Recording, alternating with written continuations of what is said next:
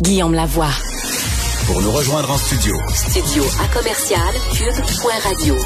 Appelez ou textez. 187 Cube Radio. 1877 827 2346. En route vers les élections provinciales du 3 octobre, on s'intéresse à des comtés où les luttes sont particulièrement chaudes. Et un de ces comtés-là est en plein cœur de Montréal, le quartier Huntsic, grosso modo, anciennement appelé le comté Crémazie, maintenant Maurice Richard. Et pour ouvrir la chose, parlons à Madame Audrey Murray, candidate de la CAQ dans ce comté-là. bonjour, Madame Murray. Bonjour, Monsieur Lavoie. Merci beaucoup d'être avec nous. Euh, une nouvelle, il y a deux nouvelles en fait de votre comté fait un peu ou votre parti fait beaucoup l'actualité aujourd'hui. Commençons par un truc, il y a une école dans votre euh, carte dans votre comté, mhm. l'école Sophie Barra. qui est dans un état, euh, disons, plus que lamentable. Et c'est pas exactement nouveau. Là, on parle de, de moisissures et autres. Alors, ça veut dire qu'il y a eu un laxisme important sur de nombreuses années qui sont plus longues que le seul mandat de la CAC, mais ça veut aussi dire que depuis quatre ans, c'est pire. Comment vous positionnez par rapport à ça? Ben, en fait, là, les enjeux de vétusté hein, de nos écoles au Québec, en particulier sur l'île de Montréal, sont, sont, sont c'est un problème important là, qui a été effectivement là, pris en charge il y a quatre ans avec des investissements euh, majorés pour y remédier. Et euh, bien sûr, dans le cadre de la campagne, là, on a annoncé qu'il allait avoir encore plus d'argent. C'est gênant, hein, dans le fond, de voir euh, nos écoles. C'est un peu gênant. Et puis, l'histoire de Sophie Barra, pour moi, est vraiment une histoire un peu là d'horreur en fait, hein, pour euh, euh, pour le dire ainsi, là, autant pour les jeunes hein, qui sont les premiers à vivre ça, que pour les parents, les enseignants euh, qui vont à cette école-là. Donc, effectivement, c'est un joyau patrimonial hein, qui longe le long de la rivière des Prairies. Donc, c'est un lieu exceptionnel et c'est une, une de nos plus vieilles écoles. il y a beaucoup de gens qui qui ont étudié là-bas à Montréal, qui à une autre époque où il y avait évidemment beaucoup de fierté d'y être. Ouais. Évidemment que la question en campagne, on dit toujours et on va faire quelque chose de bien merveilleux.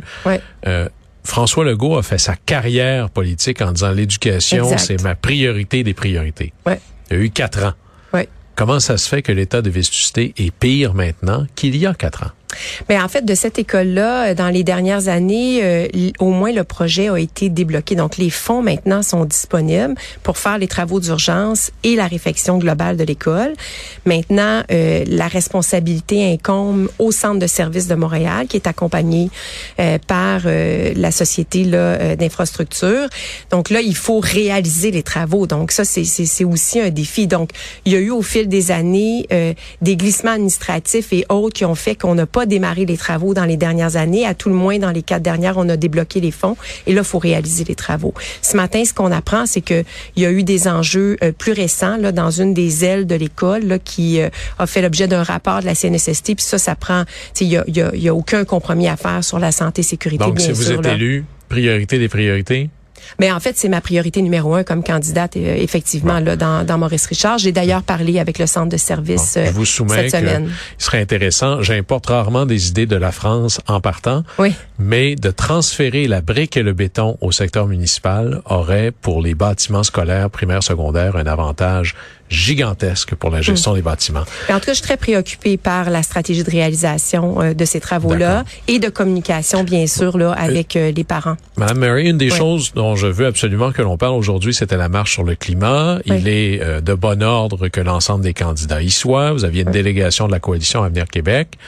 Les rumeurs sont à l'effet que vous avez été escorté à l'extérieur par la police parce que au niveau de la sécurité, on n'était pas certain qu'on pouvait la garantir dans les circonstances.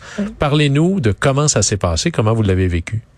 Ben, en fait, d'abord, euh, je veux dire que j'ai fait toutes les marches pour le climat là à Montréal euh, dans les dernières années. C'était pas ma première.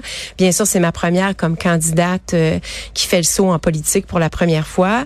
Et donc, je pense que j'étais très fière de d'aller marcher. C'est une priorité pour moi. Ça fait partie des moteurs pour lesquels je veux aller en politique, relever ce défi-là.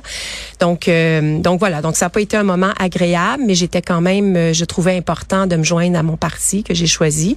on a besoin de tout le monde pour faire cette lutte euh, au changement climatique. On a besoin de toutes les parties. Mais, là-dessus, Mme Murray, on avait fait une entrevue ensemble, je pense, le jour où vous aviez annoncé votre candidature et vous disiez, euh, et c'est tout à votre honneur, que une des grandes raisons de vous engager, c'était l'environnement, la lutte au changement climatique. Je regarde aller votre chef, puis je vous regarde votre programme, c'est pas ce qui ressort en premier. Là. Comment vous conciliez ça?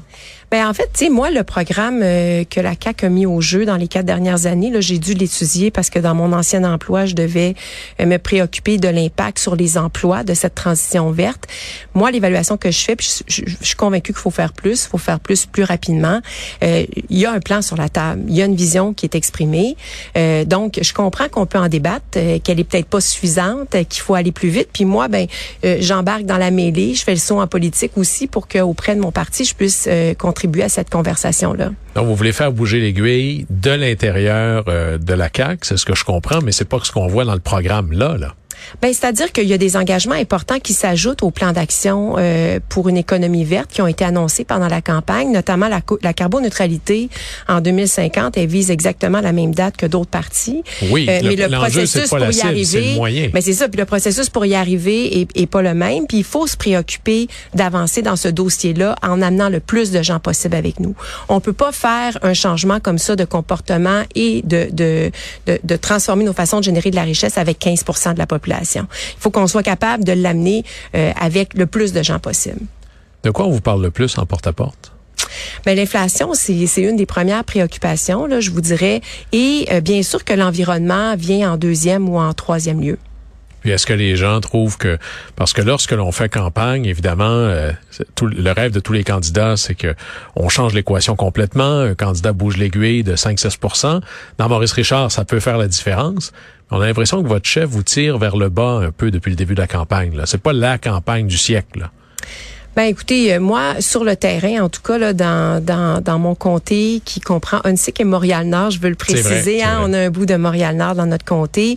Euh, c'est sûr que c'est serré, mais euh, en fait ça se passe bien là depuis le début de la campagne. J'adore faire campagne. Euh, je le disais là, il y a, y, a, une maturité politique quand même dans ce comté, hein, qui est un comté baromètre puis qui a jamais été gagné par plus que 2000 voix.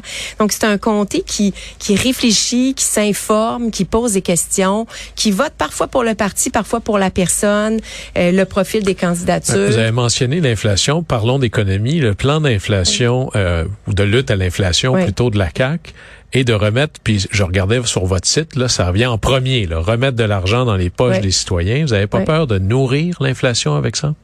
Mais ben, en fait, euh, c'est des aides ponctuelles là, qui ont, dans un premier temps, là, qui sont mises de l'avant d'ici le mois de décembre là, pour euh, une bonne partie de la population. Moi, dans mon comté, là, euh, c'est presque tout le monde là, qui, qui va pouvoir en bénéficier, dont les personnes aînées. Mais est-ce que ça va pas nourrir l'inflation? C'est ça le grand drame.